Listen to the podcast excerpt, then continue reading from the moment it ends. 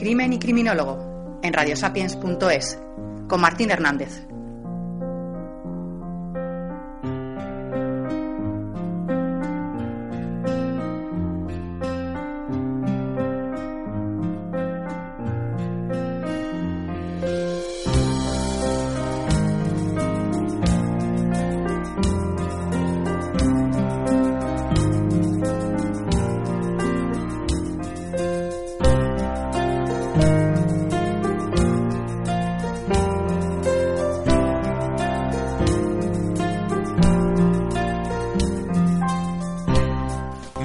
Noches, abrimos la puerta a la criminología, bienvenidos un lunes más a Crimen y Criminólogo.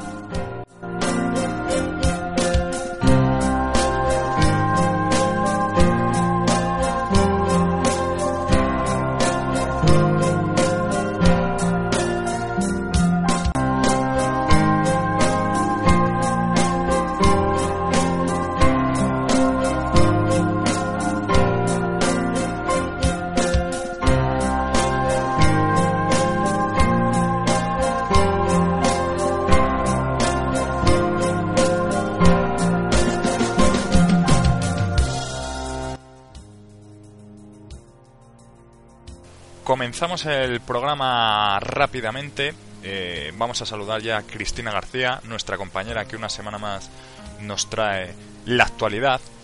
Y esta semana no podía ser de otra manera. Tenemos que hablar de, de la detención de Juan Carlos Aguilar, el falso monje Saulín. Así que, sin más preámbulo, eh, saludamos a Cristina. Buenas noches, compañera.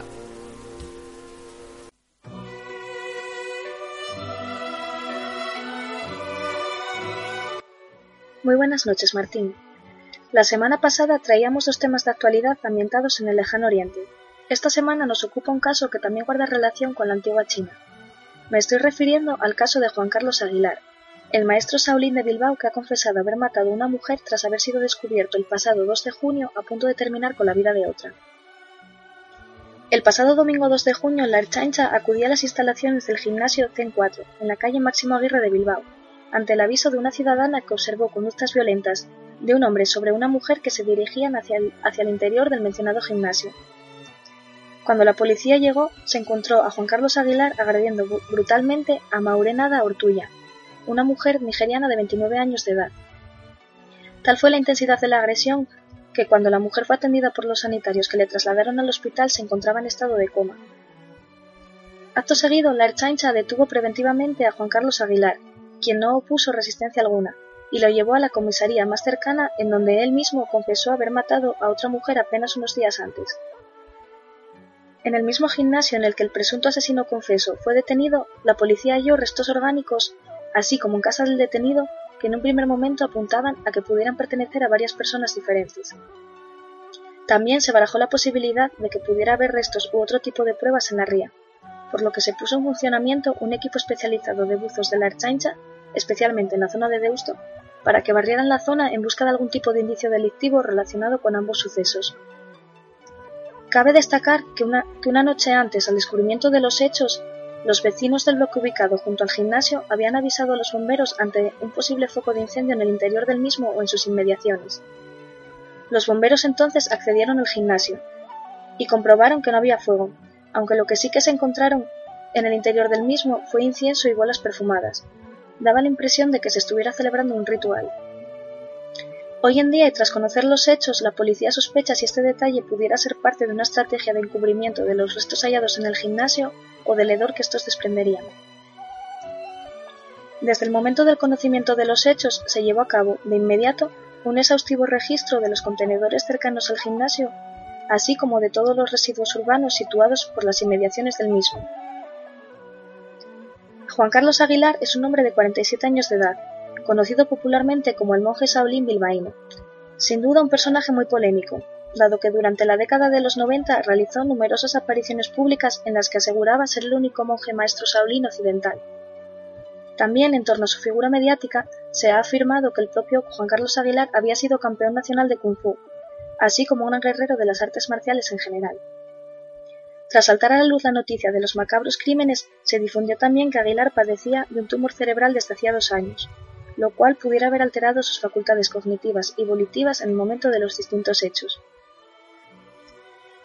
A día de hoy, y tras conocer el tormentoso suceso, no han sido pocas las polémicas que se han derivado en torno a las supuestas cualidades de Aguilar. Por su parte, la Federación Española de Karate niega que el maestro Shaolin haya ganado en España ningún campeonato de Kung Fu, y en general el mundo de las artes marciales ha emitido comunicados en los últimos días desvelando que Aguilar no era, un verdadero monje ni maestro con la debida acreditación. Estas últimas referencias fueron apuntadas en los últimos días por el Shaolin Temple Spain, el único centro de España reconocido por el Templo de Shaolin en China. Además, la, Federación Española de Karate desarrolla programas en contra de la violencia de género, por lo que se ha mostrado tremendamente ofendida a raíz de este caso y no quiere que de ninguna manera se relacione el mismo con el deporte que representan. Maurena Ortulla, la víctima hallada en el gimnasio, finalmente falleció a mediados de la semana pasada, tras sendos esfuerzos de reanimación por parte de los facultativos que le atendieron. Respecto a los restos orgánicos hallados en el gimnasio y en la vivienda del individuo, se ha podido corroborar que pertenecían a una misma persona. Esta es Jenny Sofía Rebollo, una mujer de 40 años de nacionalidad colombiana. Se pudo corroborar su identidad gracias a que la víctima poseía leves antecedentes penales. De no haber sido así, puede que no se supiera todavía a quién pertenecían esos restos orgánicos. Curiosamente, nadie había denunciado la desaparición de esta primera víctima, aunque también es cierto que hay que esperar un periodo prudencial de 24 horas antes de poder interponer una denuncia ante la desaparición de una persona adulta. Este dato en concreto parece encajar con las afirmaciones de, determinadas fuentes de que se trataba de una prostituta, al igual que se afirma de la segunda víctima, pero no se puede corroborar, al menos desde nuestra posición de meros informantes, aunque también cabe destacar que se ha comprobado que esta primera víctima permanecía en Bilbao desde hacía algunos años, lo cual pone en duda la afirmación sobre su profesión. Respecto de la segunda víctima, la nigeriana encontrada en estado de coma en el gimnasio, de la que también se ha afirmado que se dedicaba a la prostitución, contrastando diversas fuentes hemos encontrado información sobre la búsqueda activa de trabajo por la misma, quien había dejado numerosos carteles por diferentes puntos de la ciudad ofreciendo servicios de peluquería, estética y masaje a domicilio. Además, la madre de la víctima ha declarado que ésta le había llamado muy emocionada unos días antes, para contarle que le habían ofrecido un puesto de masajista en un gimnasio, lo cual parece resultar sospechoso, aunque no se puede corroborar a ciencia cierta a partir de la información obtenida por el momento que se tratara del gimnasio de Juan Carlos Aguilar. En torno a la posibilidad de que ambas víctimas fueran prostitutas, quisiera poner de manifiesto que se trata de una información únicamente relevante a efectos de establecer un modus operandi en concreto del autor, es decir, se acota su plano victimal a un colectivo marginal en concreto como es el de las prostitutas. De todos modos, esto es algo que no podemos afirmar desde aquí objetivamente. A finales de la semana pasada, el director de la Erchaincha, Gervasio Gabirondo, afirmaba que están trabajando con la hipótesis de la existencia de más víctimas, aunque de momento no existe ningún indicio que lo evidencie. También recordó que los crímenes se sucedieron prácticamente dos días sucesivos entre sí, apuntan hacia la posibilidad de que Aguilar posea alguna evidencia entre sus efectos personales, a modo de fetiche, y recalcan que la investigación acaba de comenzar y que probablemente se prolonga en el tiempo por la complejidad del caso, ya que van a analizar exhaustivamente todo lo que pueda tener relación o revelar información tanto sobre los crímenes conocidos como sobre los desconocidos en el caso de que los hubiera. Curiosamente, el responsable policial también relató a los medios que, el supuesto monje Shaolin era un profesor de artes marciales que había ganado cierto prestigio en los últimos años y que desde hacía aproximadamente un par de años algún tipo de transformación se produjo en él mismo, dado que pasó de estar muy activo en los gimnasios dando clases a dedicarse a la parte más filosófica y espiritual de las artes marciales. Incluso se había descuidado en su forma física. Estas fechas parecen coincidir con el diagnóstico del tumor cerebral que padecía el acusado. No obstante, el atestado policial realizado por la chancha no refleja que Aguilar padezca ninguna enfermedad psiquiátrica, sino que solo menciona el tumor cerebral que asegura que se le había diagnosticado. Por su parte, el fiscal superior del País Vasco, Juan Calparsoro, ha declarado, durante una concentración llevada a cabo como muestra de repulsa a lo sucedido, que coincidía con la toma de declaración del acusado, que Aguilar puede ser condenado claramente apenas que superan los 30 años de prisión, y que además la Fiscalía pediría la prisión provisional para él mismo, Juan Carlos Aguilar ingresó este pasado miércoles en prisión tras prestar declaración ante la titular del juzgado de instrucción número 3 de Bilbao, Yolanda Paredes, que había decretado el secreto sumarial del caso. Y esta es toda la información que a día de hoy podemos ofrecerles. No obstante, os iremos informando a través de nuestros distintos medios de comunicación y difusión de cualquier detalle relevante que vaya surgiendo respecto de este caso en concreto y de muchos otros. Muchísimas gracias por vuestra asistencia. Hasta la semana que viene.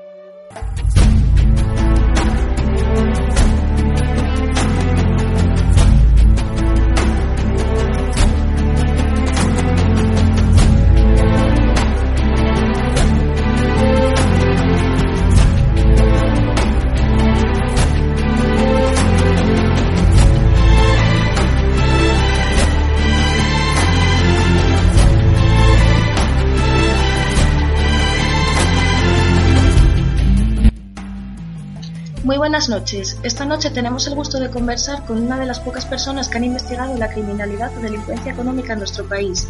¿Y quién mejor que esa persona para explicarnos en qué consiste este tipo de delincuencia y todo tipo de cuestiones que giran en torno a ella? Javier Fernández Teruelo, muy buenas noches. Hola, buenas noches. ¿Qué es la delincuencia económica? ¿Cualquier conducta delictiva que suponga un lucro para quien la realiza puede ser considerada como delincuencia económica? No, evidentemente que un lucro lo supone también conductas clásicas como el hurto, el robo, y eso no es delincuencia económica. La delincuencia económica, en mi opinión, se caracteriza porque es ejecutada por una serie de personas que tienen gran poder económico, que eh, realizan una actividad económica relevante, generalmente además utilizando empresas. Entonces, a partir de ahí sí que podríamos localizar este, este fenómeno. ¿no? no cualquier actividad económica, sino esa actividad relevante y, como digo, cuyo instrumento habitual de comisión en la empresa. Lo cierto es que a día de hoy existen tan pocos estudios al respecto que ni siquiera se ha definido, desde un punto de vista criminológico, qué es la delincuencia económica, qué conductas se pueden entender como tal y cuáles no. ¿De dónde proviene entonces esta concepción vinculada a la criminología? Bien, efectivamente, la delincuencia económica es un sector de, de estudio por parte de la criminología relativamente nueva e imprecisa. Quizá esto es lógico porque el derecho penal, como seguramente saldrá en algún momento más adelante, el derecho penal nace mm, pensando en el delincuente marginal, no en el delincuente económico. Por eso solamente a raíz de un criminólogo sociólogo norteamericano conocido porque es el que crea el concepto de delito de cuello blanco, es Edwin Sutherland, se empieza a hablar y no hace mucho tiempo de delitos económicos, de delincuencia económica y por eso seguramente también es una de las razones por las que está todavía poco definida. También sin duda ha habido un escaso interés desde puntos de vista políticos, económicos, en que se haya producido un desarrollo, un estudio, un castigo de este tipo de comportamientos. ¿no? Por eso es difícil incluso encontrar trabajos actuales eh, que aborden en serio el, problema y por eso, aunque yo al principio di un concepto que es de elaboración propia, por eso es, es difícil saber exactamente cuáles son sus perfiles, características, porque repito, no es algo que haya sido convenientemente estudiado. ¿Dónde vienen contemplados este tipo de conductas en nuestra legislación? ¿Son siempre consideradas delictivas? Pues no. Una de las características eh, de la regulación penal de eh, los delitos económicos es pues precisamente que, eh, que, existen grandes limitaciones en cuanto al castigo. No se prevén todas las conductas antisociales realizadas desde ámbitos económicos. Hay muchas conductas que causan daños importantes que no están previstas. Y es, eh, como digo, la parte del derecho penal, de nuestro Código Penal que se dedica a los delitos económicos, sigue siendo marginal en cuanto a su cantidad, pero sobre todo en cuanto al tipo de castigo que se prevé para este tipo de personas, al margen de que en muchas ocasiones no se llega siquiera a aplicar. Históricamente, y refiriéndonos también a periodos cercanos en el tiempo, Siempre se han presentado numerosos problemas que dificultan la obtención de la prueba o la persecución del delito en este tipo de delincuencia. A través de sus investigaciones propias y de otras publicaciones, ¿a qué cree que se debe esta dificultad manifiesta? Yo creo que hay, hay una, una dificultad objetiva y seguramente también una limitada voluntad política judicial de perseguir en serio determinados comportamientos. La dificultad objetiva es, como decía antes, lo normal es que se utilicen instrumentos económicos para ejecutar este tipo de delitos y por lo tanto no son tan fáciles de, de seguir. No estamos hablando de delincuencia clásica en que puede haber unas huellas, en que puede haber una, una cámara de seguridad en que grabó a la persona, sino que estamos hablando de que determinadas personas, normalmente desde sus oficinas, de su despacho, realizan una serie de operaciones operaciones contables, transferencias, son eh, comportamientos que se visualizan muy mal, que no dejan huella, huella física, huella clásica, ¿no? No entramos en la criminología clásica y por eso pues es complicado de seguir, es complicado de conocer, es complicado de perseguir, ¿no? Y evidentemente, sobre todo, ya digo, el uso de empresas, el uso de instrumentos contables como son los balances que permiten ocultar la realidad, pensemos que aquí no hay movimientos físicos de dinero, ¿no? sino que lo que se realiza son apuntes, apuntes contables, apuntes determinados, ¿eh? se adquieren determinada entidad bancaria, se valoran una cantidad, ¿eh? no sabemos si está bien valorado o no, y pocos pueden tener la capacidad para saberlo. Todo esto permite ocultar operaciones eh, que producen gravísimos daños al conjunto de la sociedad y a personas determinadas y que, como digo, no se visualizan, no se exteriorizan, como ocurre, por ejemplo, pues como digo, con esos otros delitos patrimoniales que son mucho más visibles y que, por esa visibilidad, provocan una alarma social ¿eh? que, como digo, no se corresponde con el daño objetivo causado, mientras que esos otros delitos de cuello blanco producen daños muy superiores que en muchas ocasiones, no en todas, no en todas, pero en muchas ocasiones no se visualizan, no se perciben, incluso no hay eh, una percepción clara de haber sido víctimas del mismo. ¿Podría aclararnos lo que es un delito de cuello blanco, ya que ha salido varias veces? Sí, la, idea es la que, la que ya comenté al principio. El delito de cuello blanco nosotros lo utilizamos como concepto de delito económico. el concepto lo crea este autor, Edwin Sutherland, a través de una serie de trabajos, el White Collar Crime, eh, y allí lo que él viene a decir en ese momento histórico, eh, evidentemente ese concepto cuello blanco, lo que se definía en ese momento era personas con poder, con poder económico, con poder político, que jamás entraban a formar parte del sistema de persecución de un delito. Y él dice que hay determinadas personas y hace una serie de estudios en los que explica que sus conductas, que evidentemente no son delito porque no están en el Código Penal, ¿eh? no hay que confundir lo que es delito con lo que causa daño, ¿no? No está, en el, no está en el Código Penal, y él demuestra cómo determinados comportamientos, en ese momento de navieras y otro tipo de empresas determinadas, producen gravísimos daños eh, que, sin embargo, no están reconocidos. Ese concepto, como digo, tuvo, ha tenido mucho éxito, es un concepto que define muy bien la, lo que se, la idea o el, el personaje al que se refiere, y como digo, hoy en España lo utilizamos como equivalente de delincuente económico, delincuente de cuello blanco. Volviendo al tema de la delincuencia económica, ¿se trata de un fenómeno exclusivo de nuestro país o, por ponernos en ambos extremos del intervalo, se trata de un fenómeno generalizado en todas las grandes sociedades actuales? Sí, no. En todos los países hay delitos económicos, pero probablemente en España es una por diferentes razones históricas, empezando ya pues, por la relativa juventud todavía de nuestra democracia y por quienes eh, ostentan de modo claro el poder en esa sociedad, que no suele ser quienes necesariamente ostentan el poder político, sino que determinados ámbitos, sectores económicos son quienes eh, como digo, dominan este tipo de sectores, pues probablemente en España la delincuencia económica es mm, más significativa que países con una tradición democrática más, más desarrollada y sobre todo la respuesta a esa delincuencia económica es, es inferior. ¿no? Estos días hemos tenido conocimiento de que entraba en prisión un banquero, ¿no? el caso Miguel Blesa, expresidente de, de Caja Madrid, y junto con esa noticia se nos decía que hacía 20 años que no entraba un banquero en la cárcel desde Mario Con. Esto eh, pone de manifiesto eh, pues que evidentemente si pensamos en todo lo que ha ocurrido estas últimas o todas estas últimas décadas y que no haya habido procedimientos penales con capacidad significativa para castigar a estas personas, nos da que pensar que hay una delincuencia económica importante, pero que sobre todo la respuesta es menor. ¿Existe alguna diferencia significativa o digna de mención en la realización de este tipo de delincuencia según la zona geográfica en la que se lleva a cabo y sus patrones culturales? un poco eso está relacionado con la, con la pregunta anterior, no son eh, aspectos eh, geográficos relevantes, sí la expresión que me pregunta, patrones culturales, quizás sí, lo que explicaba antes. ¿no? En España tenemos una serie de, de tendencias ¿eh? que por todos conocidas ¿no? y que probablemente en parte ahora también estamos, estamos pagando. Se ha desarrollado en hace una serie de años una cultura del enriquecimiento, del enriquecimiento fácil, de de conseguir una serie de cosas por una vía rápida y con escasos escrúpulos respecto a otras personas que por su condición social, personal, económica no estaban en disposición de, hacerlo y probablemente ese tipo de, de modelo que, hemos desarrollado, a veces hemos consentido, a veces hemos tolerado, que hemos visto no solo en el ámbito económico, sino sobre todo en el ámbito de la corrupción política también, pues evidentemente eso hace que desgraciadamente la opinión no pueda ser, no pueda ser buena.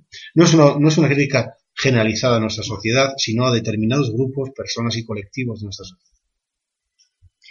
En las últimas décadas se está produciendo un aumento del uso del jus del Estado, es lo que, los, lo que los expertos denomináis como la expansión del derecho penal. Una expansión general y no sobre un sector de comportamientos determinados. ¿Cree que de no haberse producido esta expansión en términos generales no se habría legislado los delitos específicos que, que recogen algunos tipos de delincuencia económica?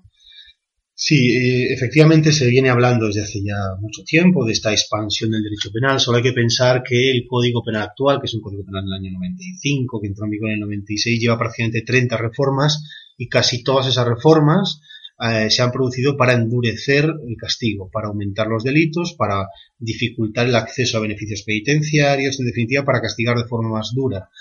Ese proceso de endurecimiento del derecho penal se ha centrado de un modo claro y sustancial sobre el delincuente marginal. No sobre el delito económico. Los delitos económicos es verdad que se han ido introduciendo algunos, pero se han introducido en unas condiciones, en un contexto, de una manera que hace que sean difícilmente aplicables y me remito a ver quiénes son las personas que actualmente están en las prisiones, en las cárceles, ¿no?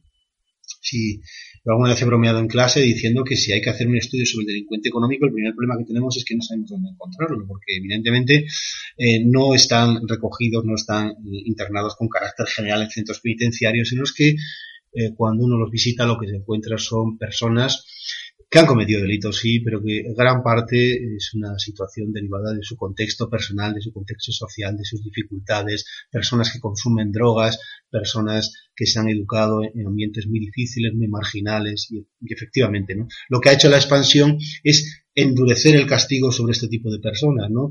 Lo que pide una parte de la sociedad, lo que piden las víctimas, lo que los políticos encuentran que es una fuente interesante de, de votos, es barrer, limpiar las calles, esas personas que desarrollan incluso no solo los comportamientos, sino a veces incluso aspectos físicos que se salen de lo que se estima que debe ser adecuado, ¿no? Y por eso se criminalizan comportamientos, pues como acudir a manifestaciones o, realizar cualquier tipo de acto que rompa un poco esa armonía ficticia, ¿no? Porque una sociedad que se, que, se encuentra en la situación que, que se encuentra la nuestra, ¿no? Con el problema económico, con el problema social, desigualdad que tenemos, pues evidentemente no puede ser una sociedad armónica, ¿no? Pero visualmente ese tipo de personas deben ser retiradas, deben ser apartadas y se trata de criminalizar todo ese tipo de comportamientos sin atender a la historia vital de esa persona, a las situaciones que le han llevado a, esta, a esa situación, etcétera. Y mientras tanto, esa expansión se ha mantenido, como digo, sobre la práctica, quizá en el papel no, en el papel sí que se han introducido delitos económicos, pero en la práctica la situación es similar a la que había hace algunos años. Solamente, como digo estos días, en que vemos que la sociedad está llegando a unos límites mm, de tolerancia difíciles de, aumentar, pues hemos visto que nos hemos encontrado con una serie de situaciones puntuales, dos, sobre todo dos personas, ¿no? el presidente de la empresa Marsans, Díaz Ferrán y, Miguel Blesa, en, actual antigua Caja Madrid, que han sido objeto de un pronunciamiento que les lleva a prisión, me temo que por muy breve espacio de tiempo y probablemente con un efecto también eh, simbólico, ¿no? En el estado en que la sociedad se encuentra de crispación, de injusticia, en el caso de los bancos, pues el tema de las preferentes, etcétera, Pero evidentemente esa expansión ha sido muy desigual. Para entender mejor la esencia de la ley penal desde su origen hasta hoy en día, usted suele hacer una comparativa entre el delito patrimonial por excelencia, el hurto, y algún ejemplo claro de delito económico, como puede ser un delito contra la hacienda pública. ¿Cuál es el tratamiento de cada uno de estos delitos y cuáles son las razones de las diferencias entre ambos en su tratamiento penal? Sí, efectivamente. A mí me parece muy significativo este, esta, comparación, que normalmente además pasa desapercibida, incluso por parte de personas que se dedican al derecho penal. ¿no? explicaba antes que el hurto, el hurto como sabemos supone simplemente la sustracción de una cosa, sin violencia, sin intimidación, o sea, sin, golpear, sin amenazar, sin nada, ¿no? Aprovechando, por ejemplo, el descuido de la víctima o el que uno entra en un centro comercial y cuando no le ven se lleva algo, bueno, pues el hurto supone la sustracción de algo cuyo valor sea superior a 400 euros, Y eso determina, eh, sobre todo a partir de la segunda ocasión que se comete, pues eh, ingreso en prisión y un proceso de victimización carcelaria que normalmente termina, termina mal. Sin embargo, si comparamos ese hurto y esa sustracción no violenta de un bien cuyo valor sea superior a 400 euros. Además, como digo, relativamente sencillo de probar, relativamente fácil de demostrar, en el cual hay cámaras, hay, ¿no? en este modelo que estamos viendo de la seguridad, hay una, un gran control sobre todo lo que hacemos. Ello frente a el delito fiscal. El delito fiscal, eh, quien no lo conozca, pues sabrá que se trata básicamente de un fraude, un fraude eh, de tipo económico, además un fraude insolidario, porque se deja de pagar una serie de impuestos, no por una razón de, de objeción, sino pues porque se quiere no colaborar por una razón egoísta, no contribuir a, pues a, a, los ingresos que luego van destinados a, que todos sabemos, educación, sanidad, etcétera.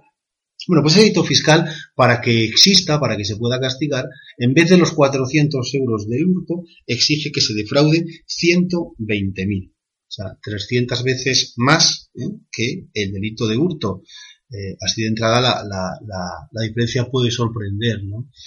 Cuando uno examina los dos delitos, eh, buscando si hay alguna razón que nos haga pensar que el delito de hurto sea más grave que el delito fiscal y por lo tanto esté justificado que para cometer uno haya que causar un daño 300 veces superior al otro, se encuentra que justo ocurre lo contrario.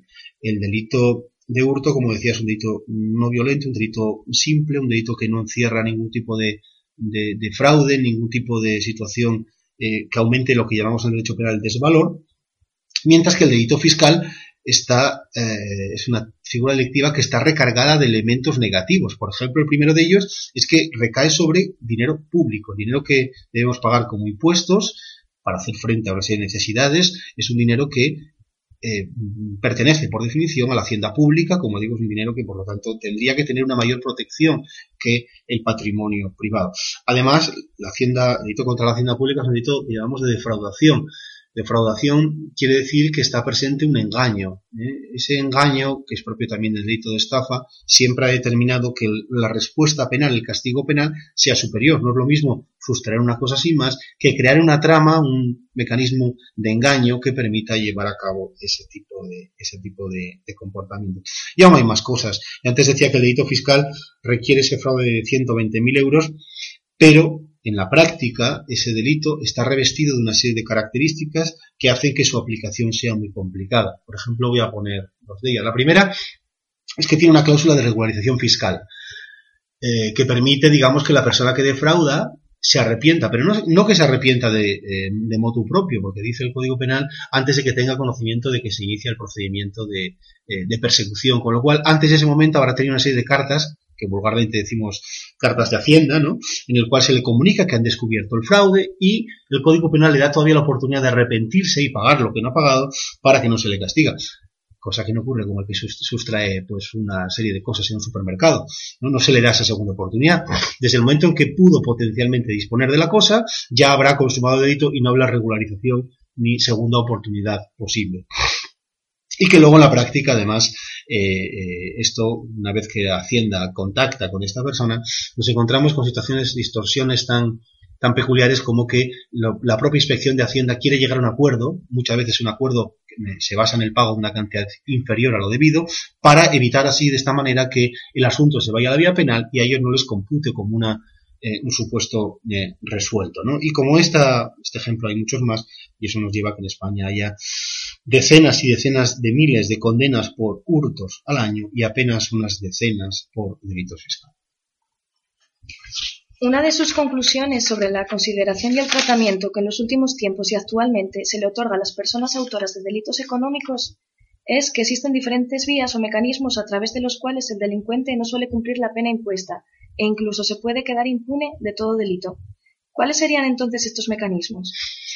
Sin yo solo explicar que el proceso que determina la condena penal de una persona requiere primero que se detecte que ha habido una conducta delictiva, después que se le atribuya a alguien, que se pruebe que ha sido el autor de la conducta delictiva, que se le impute, que se castigue y finalmente que se le ponga una pena y aún todavía que se cumpla la pena.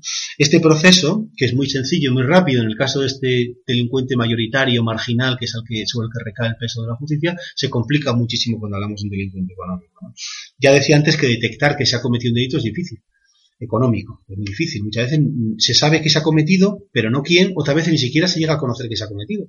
Porque ha sido una de operaciones que, por las características del delito económico, no, no se conoce, ¿no? A veces incluso la casualidad, ¿no? Nosotros, ahora mismo, el, último ingreso en prisión de Miguel Blesa es por la compra de un banco estadounidense hace un montón de años, eh, operación que casi nadie conoció y desde luego que a nivel popular no, no fue conocida, ¿no? Y a una serie de personas, pues, de acuerdo al juez, ha entendido que hay una serie de operaciones sin sentido económico. Pero estamos hablando de cientos de millones de euros, cientos de millones de euros. Y esos cientos de millones de euros parece ser que se quedaron en algún sitio, ¿no? Bueno, pues conocerlo, detectarlo, perseguirlo. Este señor acude al juicio con los mejores equipos de abogados, de asesores, eh, etcétera, como el apoyo del poder político en muchas ocasiones y si se impone la pena, ya el Código Penal prevé penas muy limitadas, que normalmente no van a superar los dos años en prisión, y que van a determinar probablemente que se suspenda la ejecución de esta, de esta pena de prisión.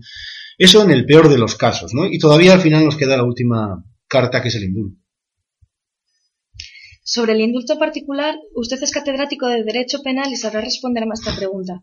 ¿Cuál es la finalidad del indulto? ¿Se corresponde con esta finalidad el tipo de indultos concedidos por el Gobierno anteriormente mencionados por usted? Evidentemente que no. El indulto eh, tiene un sentido, es decir, la norma castiga una serie de conductas, pero la norma no puede individualizar del todo cada caso en cuestión.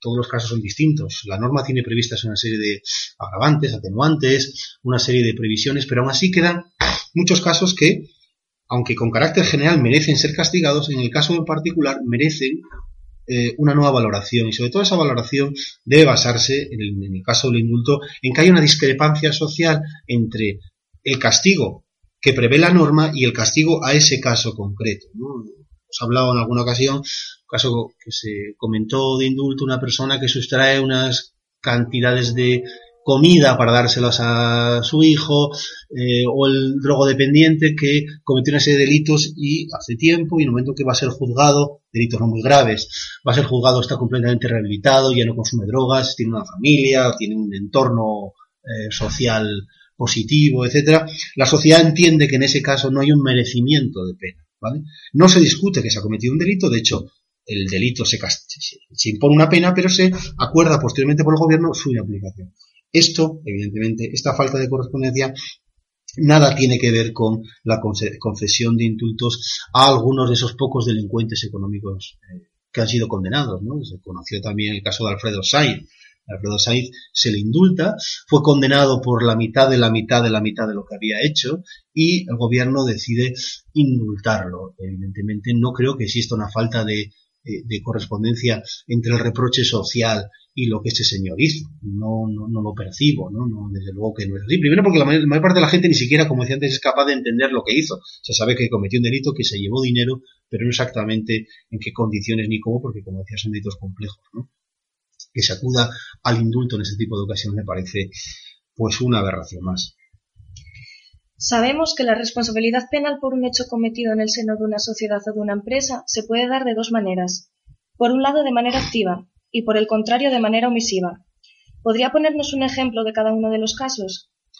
Sí, bueno, esto es una cuestión ya bastante técnica. Evidentemente, un delito se puede cometer eh, de forma activa, yo falseo un balance, eso es un comportamiento activo delictivo que normalmente, como digo, no se detectará. En otras ocasiones no hago algo a lo que estoy, que, estoy obligado a hacer. Por ejemplo, antes comentaba, pues no declaro eh, determinados bienes para no pagar impuestos, simplemente no hago nada, incumplo una obligación de hacer que yo tenía previamente, previamente establecido.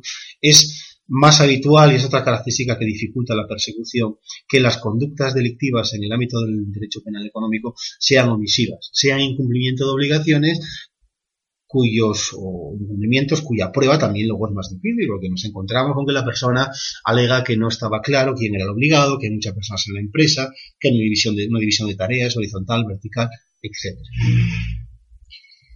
En el año 2010 se produjo una reforma del Código Penal a través de la cual se introdujo la responsabilidad penal de las personas jurídicas. ¿Qué quiere decir esto? Sí, la, idea, eh, es que hasta ese momento, hasta la entrada en vigor de esa norma, solo se podían castigar a los particulares. En el caso del delito económico, pues al administrador, al gestor, al titular de la actividad económica en cuyo seno cometía el delito. A partir de ese momento se plantea, siguiendo un modelo de otros países, la necesidad de castigar, además del particular, castigar también a la propia empresa, a la propia sociedad, considerar que la empresa ha sido autora de un delito. Esto, que no tiene tradición histórica en nuestro país, se entendía que podía ser positivo desde varios puntos de, vista. Quizá la más destacada es la idea de que de esta manera se trata de obligar a los socios, a los titulares del capital social de una empresa, a que controlen lo que hacen sus administradores, porque si no lo controlan, va a ser castigada la empresa y esos castigos, evidentemente a una empresa no se le va a castigar con una pena de cárcel, ¿no? Todos los castigos que todas las penas que se imponen en la empresa tienen en última instancia un valor económico, o directo porque se impone una multa, o indirecto porque, por ejemplo, no se le inhabilita, no se le deja operar. Entonces, la idea era que los titulares, los socios, los del capital, no se limitasen a, decir a ver cuándo me pagan los dividendos o cuándo eh, o cómo va la empresa, sino también estableciesen controles sobre la misma. Esta es la, idea principal.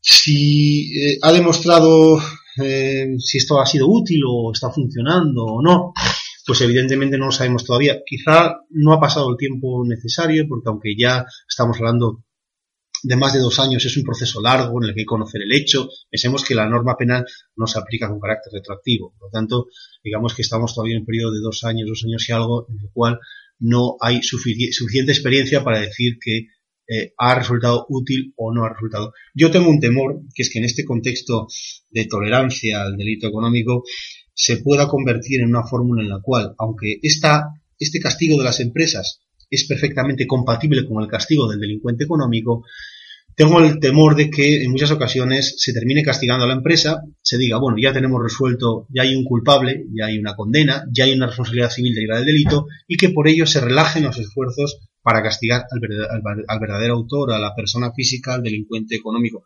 Tengo ese temor, no sé en qué acabará. De luego, la experiencia histórica nos dice que todas las medidas que se han ido adoptando, en general, corto, medio y largo plazo, terminan por favorecer todavía más a este tipo de, delincuentes.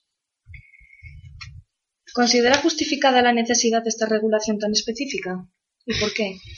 Un poco ya lo, he contestado. Yo soy escéptico. No veo una razón clara. Sí que me pueden argumentar, como el ejemplo que puse antes, que los socios controlen. Esto servirá en algunas sociedades, en las grandes sociedades no.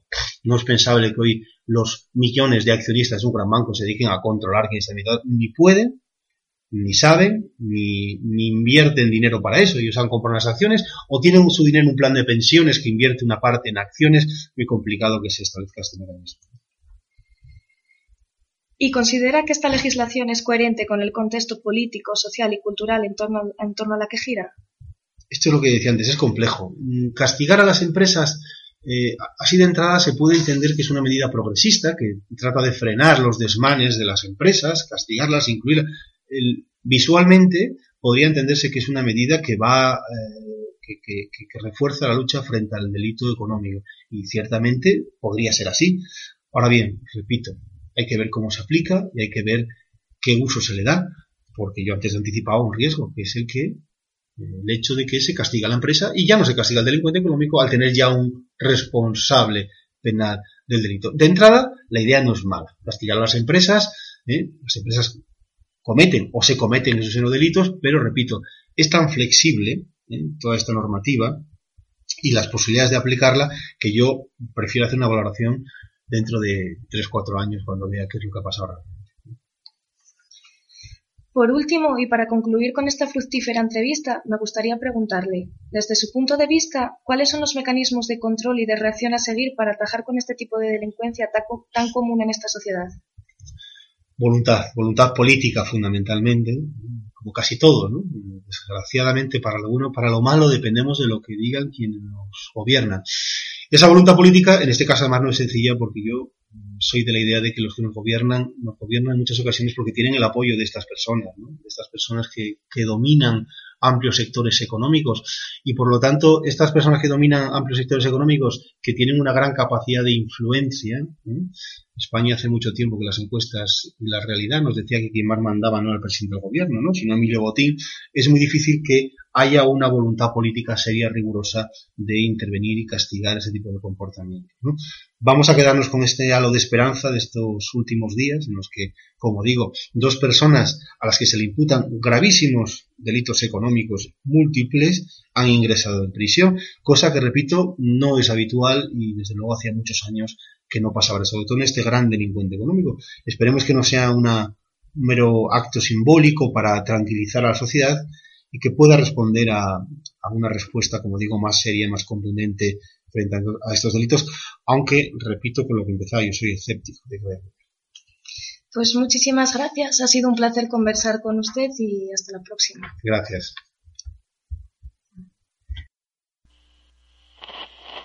And I heard, as it were, the noise of thunder. One of the four beasts saying, Come and see. And I saw. and behold, a white horse.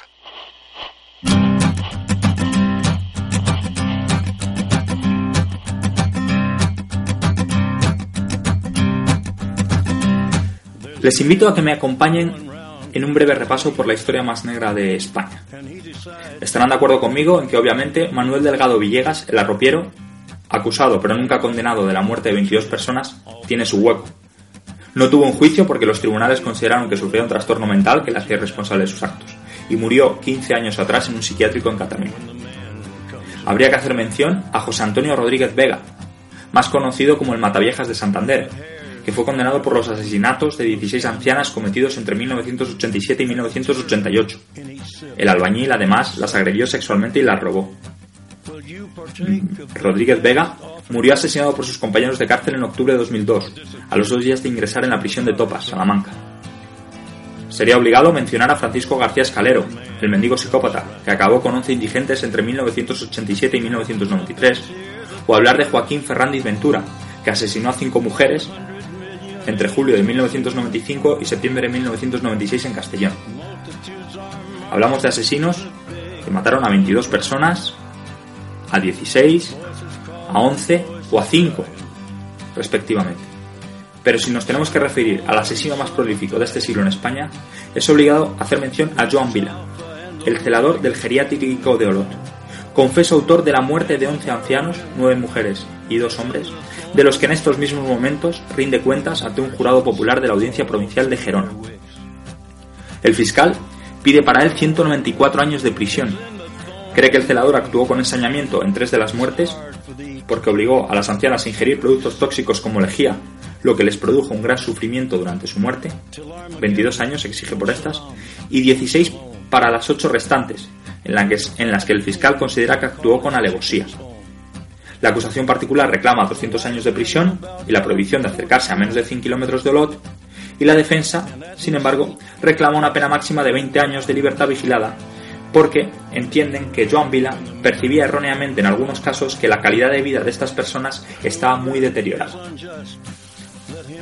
Vienen a defender, argumenta la defensa, que Vila se creía un ángel de la muerte, un término utilizado en criminología para referirse a un asesino en serie usualmente empleado como cuidador o enfermero. Sin embargo, los psiquiatras que han tratado a Joan Vila consideran que el celador de Olot no es un asesino en serie, tampoco un ángel de la muerte. La motivación criminal, la negación o el desprecio no voluntario de los hechos, de su gravedad y de su trascendencia no permite asimilar directamente la conducta posiblemente delictiva a un perfil determinado de homicidio. Sostiene el informe psiquiátrico que se, que se realizó por dos, por dos médicos forenses. Advierten que no se observan motivaciones relacionadas con el poder, el control o la vitalidad específicas de conductas seriales clásicas. Bill asegura que acabó con los ancianos por compasión y para evitarles sufrimiento. Entienden los médicos forenses que sabe distinguir entre el bien y el mal, pero sin una capacidad atribucional correcta de estos valores hacia las acciones que desarrolla. Por ello, no tiene sentido de culpabilidad ni de arrepentimiento. Desde su internamiento en prisión en 2010, jamás ha pedido disculpas. Aseguran que no sufre trastornos mentales y lo describen como una persona inmadura emocionalmente que carece, que carece de empatía, introvertida, obsesiva, con pocas habilidades sociales e interpersonales. Así describen a Joan Vila, el celador del geriátrico de Olot. Joan Vila es un geronés de 44 años que desde los 25 acude con regularidad al psiquiatra. La primera cita la cierra porque se da cuenta de que no es capaz de retener lo que lee y siente cierto miedo ante las aglomeraciones. Con el tiempo también hablará de cierto temblor de manos que según él le había costado algún puesto de trabajo y del que no se había percatado su entorno, quizás una propia suposición. Quienes lo tratan a lo largo de estos años, dos psiquiatras en concreto, hablan de un hombre inestable, inseguro, acomplejado por su homosexualidad y afeminamiento, y cuya vida transcurre en una espiral de cambios laborales que a él no le desagradaba. Primero abre una peluquería, después eh, eh, trabaja de camarero en un restaurante, y en 2005 es cuando entra en contacto con los ancianos. Trabaja en una primera residencia en la que era el preferido de los, de los residentes, según sus propios compañeros, y luego ya se marcha a la de Olot. En 2009 es cuando comete su primer asesinato. Dos en 2009 y nueve en 2010. Los últimos tres en cinco días. Se aprovechaba de las irregularidades de la residencia, en la que hasta una doctora certificó la muerte de un anciano sin ver el cadáver. Estamos hablando de un hombre que daba muerte a estos ancianos y que luego acudía con su propia madre a los entierros de más de uno. O que escribió en el registro de la propia residencia lo siguiente. Los sobrinos muy agradecidos por el trasto dispensado a Sabina, una de sus víctimas. Joan Vila es capturado a causa de la muerte de Paquita Gironés, de 85 años, que se produce el 17 de octubre. Esta octogenaria fue derivada al Hospital San Jaume en la ciudad a pesar de las reticencias de Vila. Los médicos del centro vieron que la mujer tenía quemaduras en las vías respiratorias, el esófago y la boca. Después de acabar con su turno de trabajo, el propio Vila acudió al hospital a ver cómo estaba la señora Gironés. Tras esta terrible muerte, en medio de una horrible agonía, los Mossos de Escuadra iniciaron una investigación, ya que el fallecimiento no era natural. En un primer momento se pensó en un propio suicidio, pero se vio que la mujer estaba impedida, y entonces los Mossos de Escuadra dirigieron sus pesquisas a los trabajadores del hospital y la residencia. A través de las cámaras de vigilancia del geriátrico acabaron dando con Joan Vida. Porque en estas imágenes vieron como Vida entraba en el cuarto de limpieza a las 20.43, cerraba la puerta sospechosa un minuto después salía del habitáculo y tomaba el pasillo hacia la habitación 226, donde dormitaba Paquita Gironés. Cinco minutos más tarde apareció en el pasillo y se dirigía a un lavabo próximo. Al cabo de unos segundos se le veían las imágenes en dirección a las escaleras y diez minutos después un auxiliar de geriatría encendía la luz del distribuidor camino de la habitación de Gironés. Y allí descubría a la anciana agonizante. Todos los indicios apuntaban a Vila y el celador, acosado por los agentes, se derrumbó y confesó que, había, obligado a la anciana a ingerir un producto de limpieza mediante una jeringa. Al día siguiente, tras enterarse de que habían detenido un celador de esta residencia, Ana se puso en contacto con los mozos de escuadra, ya que su tía Sabine, Sabina, a la que antes hacíamos referencia al comentario que había dejado Joan Vila en la propia, en la, propia residencia, pues eh, comentó que, el propio dueño del tanatorio le había comentado que si su tía llevaba una mascarilla de oxígeno cuando murió, porque tenía unas extrañas marcas moradas en la cara, que ni siquiera habían podido disimular con el maquillaje. Se ataron cabos y fue cuando surgió la confesión del propio Joan Villa. Joan asegura que quería a los, a los 11 ancianos que mató, que no pensaba o no piensa que los ha matado, sino que los ha ayudado a morir. Tiene que explicar, eso sí, algunas cosas. ¿Por qué sus métodos se fueron haciendo cada vez más crueles? Si sus primeras víctimas fallecieron con una mezcla de pastillas trituradas, como reconoce, las últimas tres lo hicieron tras ingerir productos tóxicos que les produjeron terribles quemaduras internas. Además, cabe la duda de la trayectoria asesina del celador, que se fue acelerando. Si entre las primeras muertes pasaron varios meses, las tres últimas se produjeron en menos de una semana. ¿Estamos o no ante un ángel de la muerte? Esa es la duda que a uno le queda cuando atiende al caso de Joan Vila. Los psiquiatras dicen que no. El juicio se está produciendo ahora mismo y les iremos informando de los años que finalmente castigan a Joan Vila, el celador de Olot.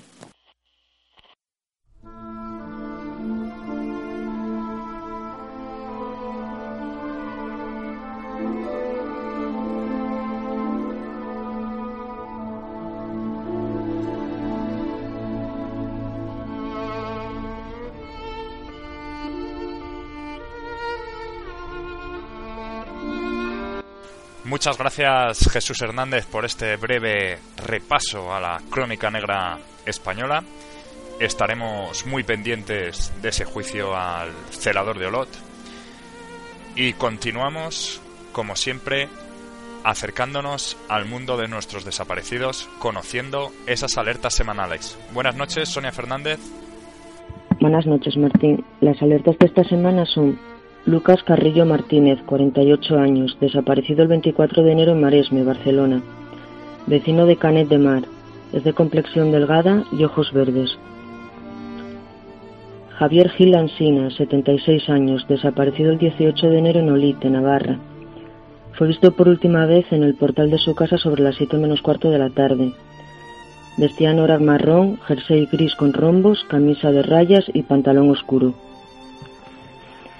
Cristian González Cueli, 33 años, desaparecido el 27 de diciembre de 2012 en Pola de Siero, Asturias. Ese día, sobre las 9 de la noche, se dirigió a un taller situado en el Alto de la Madera de Gijón a cobrar una deuda. Desde ese momento no se sabe nada de su paradero. La única pista que se aporta es que se subió a un Porsche Cayenne de color negro en Pola de Siero sobre las 11 de la noche. Juan Antonio Esteban Cerdán, 58 años, desaparecido el 20 de diciembre de 2012 en Roquetas de Mar, Almería. Es investigador y docente en el Departamento de Contabilidad de la Universidad de Almería. Es de complexión fuerte, pelo negro y ojos castaños. José Abraham López Aranda, 40 años, desaparecido el 11 de diciembre de 2012 en Arroyo de la Miel, Málaga. De pelo castaño y ojos verdes, Vestía jersey gris, cazador azul marino y pantalón vaquero. José Ignacio Nuño Peñalver, 46 años, desaparecido el 8 de diciembre de 2012 cuando practicaba gunsur en la playa del Alamillo en el puerto de Mazarrón, Murcia. No se ha encontrado ni la tabla ni la vela. Llevaba un traje de neopreno corto negro con bandas azul turquesa. Es de pelo castaño y ojos azules. Y ya para terminar, esta semana se han desactivado tres alertas. Lourdes Merino Carreño, desaparecida en Santa Fe el 18 de mayo, fue localizada sin vida el pasado 2 de junio en el río Genil a su paso por la ciudad de Granada. Tiberio Suc, desaparecido en Mauño, Cantabria, fue localizado en buen estado. Antonio Baldomero Rodríguez, desaparecido en Granada en enero de 2007, ha sido localizado en buen estado. Buenas noches hasta la semana que viene.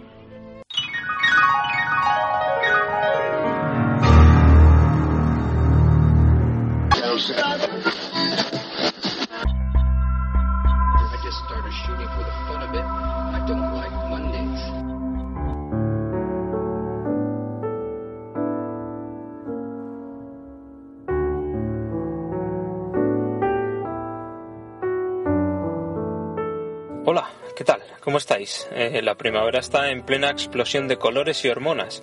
El verano se aproxima, el amor está en el aire. Hoy os traemos una clásica historia de enamorados.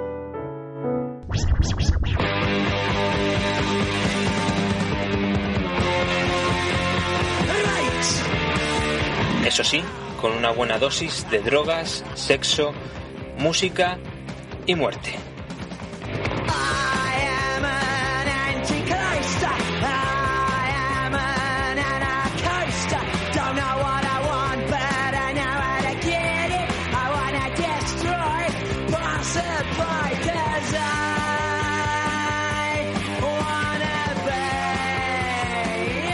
¿Cómo se hubiera escrito la historia si Romeo hubiera sido un bajista toxicómano y autodestructivo de una banda punk de los 70? ¿Y si Julieta fuese una groupie yonki ex prostituta? Hoy os contamos la historia de los Romeo y Julieta de la música, de Simon John Ritchie, Sid Vicious, bajista de los Sex Pistols, y Nancy Spungen, su perdición.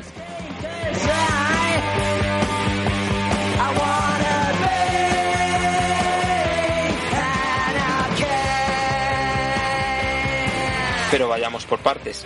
Antes de convertirse en una estrella de la música, existía simplemente Simon, hijo de un militar que abandonó al niño y a su madre en los años 60. Su progenitora, Anne Beverly, se trasladó a Ibiza y le introdujo en ese mundo de las drogas que le acompañaría el resto de su vida. A los 14 años ya vendía LSD en conciertos y a los 17 se inyectaba con su propia madre. Anne incluso llega a utilizar al pequeño Simon para introducir en sus bolsillos el hachís que pasaba de Marruecos a España.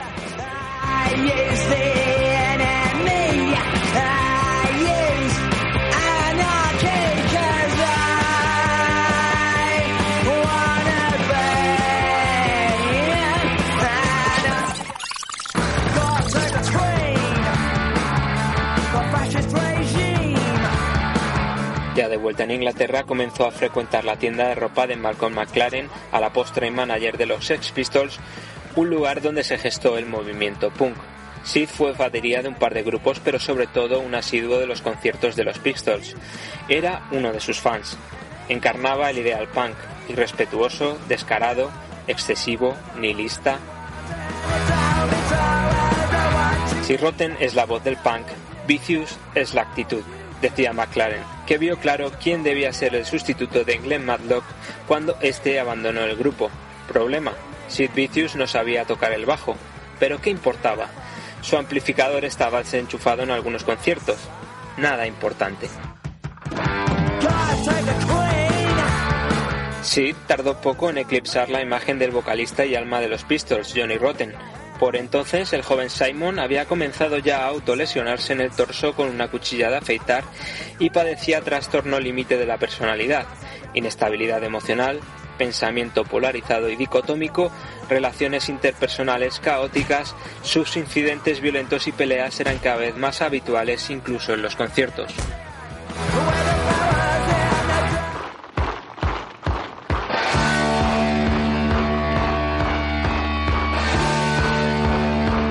A finales de 1977 apareció en su vida Nancy Spungen, una groupie estadounidense que viajó a Inglaterra de la mano de los Hairbreakers.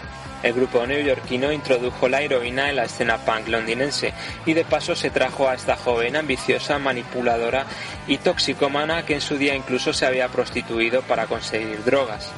No fue Roten el que cayó en sus redes, pero sí fue Sid, dos almas destinadas a encontrarse.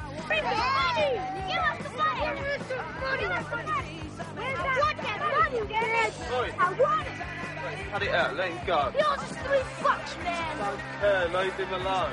Who the hell do you think you are? Sid Vicious. Nancy fue a los Pistols lo que yo cojo no fue a los Beatles, el principio del fin. Tras la disolución del grupo, Nancy se convertía en la manager de Vicious y ambos viajaban a Nueva York para realizar una gira que fue un auténtico desastre, con ambos ya plenamente enganchados a la heroína.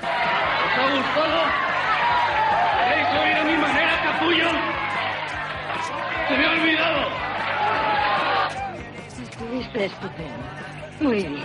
Sí, bueno, no sé. La mayoría gritaban el nombre de John y nos tiraban drogas y mierdas. Porque te quieren, porque te admiran. Sonaríamos mucho mejor si ensayáramos. Ensayar lo suyo es natural. Sí, una mierda natural. Lo harías muy bien, si solo tienes que aprenderte la letra. La letra, la letra. Esos tíos mierdas no aprecian su estilo. A mi manera. Sí, no te hundas, hombre. Si trabajáramos un poco más. ¿Tú qué sabes? Tranquila, Nancy. Solo intento ayudar así. Todos quieren así. A nadie le gusta la mierda que haces tú. Nancy, no te cálmate. La gente cantará mis canciones en el Sí, 85 y tienes suerte de estar 86. con Sid. Todos la tenéis. Nancy, tranquila. Vete a la mierda. Cállate de una puta vez. Estuvo muy bien. El concierto estuvo muy bien. No nos merecemos esto, coño.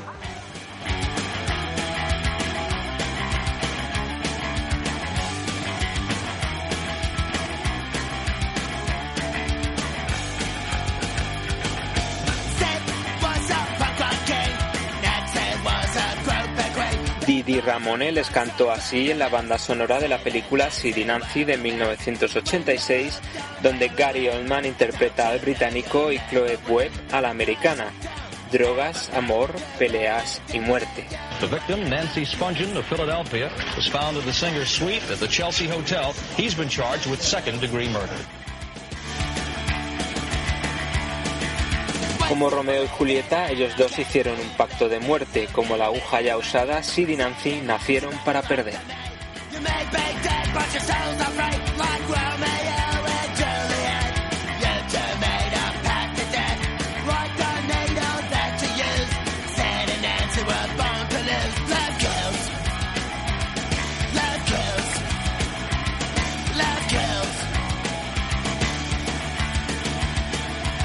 Eran las 11 de la mañana del 12 de octubre de 1978 cuando sonaba el teléfono de la recepción del Hotel Chelsea, un antro por el que pasaron en su día Dylan, Warhol, Bukowski, Kubrick, eh, Barrocks, Cohen o Janis Joplin, entre otros muchísimos artistas.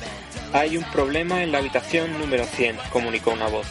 En el cuarto de baño, con unas medias y un sostén negro, estaba el cuerpo muerto de Nancy. Había sido asesinada de una puñalada. Yesterday, police found him there in room 100, and on the bathroom floor they found the 20-year-old American girl he'd lived with for two years. Sid Vicious reportedly admitted he'd stabbed Nancy Laura Spungen to death. Sid fue rápidamente acusado y detenido por ello. Incluso él llegó a sentirse culpable, e inconsciente como era de lo que había sucedido esa noche, pero a la vista de los datos parece improbable que lo hiciese. Había consumido Twinals y Diladuits, barbitúricos para enfermos de cáncer que te bloquean completamente.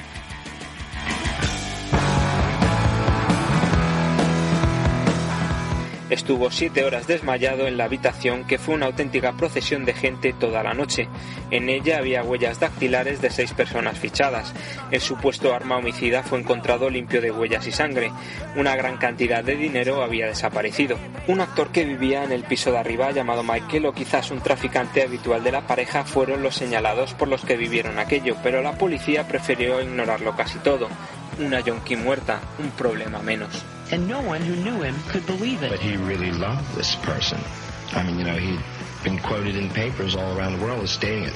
He felt that Nancy was the most was the woman of the world. He felt that women should be like Nancy. And he loved her more than he loved his music. Pero Sid, que era el paradigma del punk, vive rápido, muere joven, había comenzado a morir un poco aquel día. En su primera entrevista tras lo sucedido, ya dijo dónde prefería estar, bajo tierra. Are you having fun at the moment? You kidding? No, I'm not having fun at all. Where would you like to be? Under the ground. Vicious nude body was found today by his mother and a girlfriend in a Greenwich Village apartment one day after he was released from jail.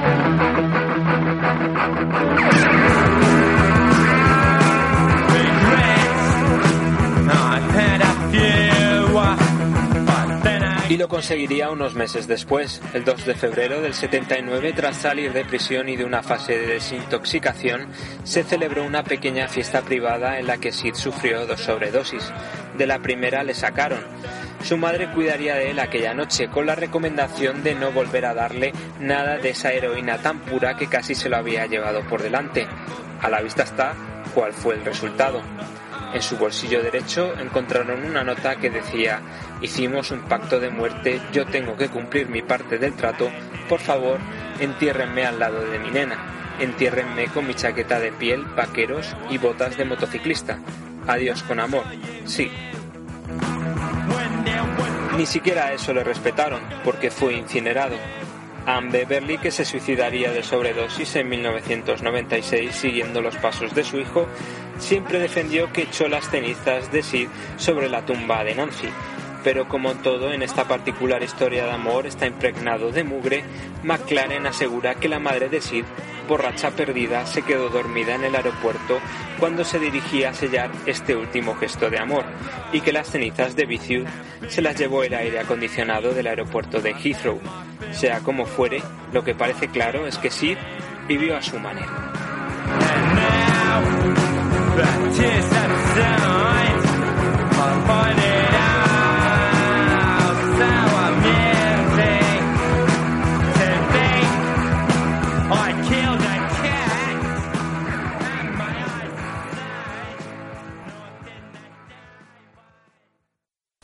Muchas gracias, Chema García, por acercarnos cada lunes con tu sección No me gustan los lunes, valga la redundancia, acercarnos la criminología al arte, al cine y sobre todo la música.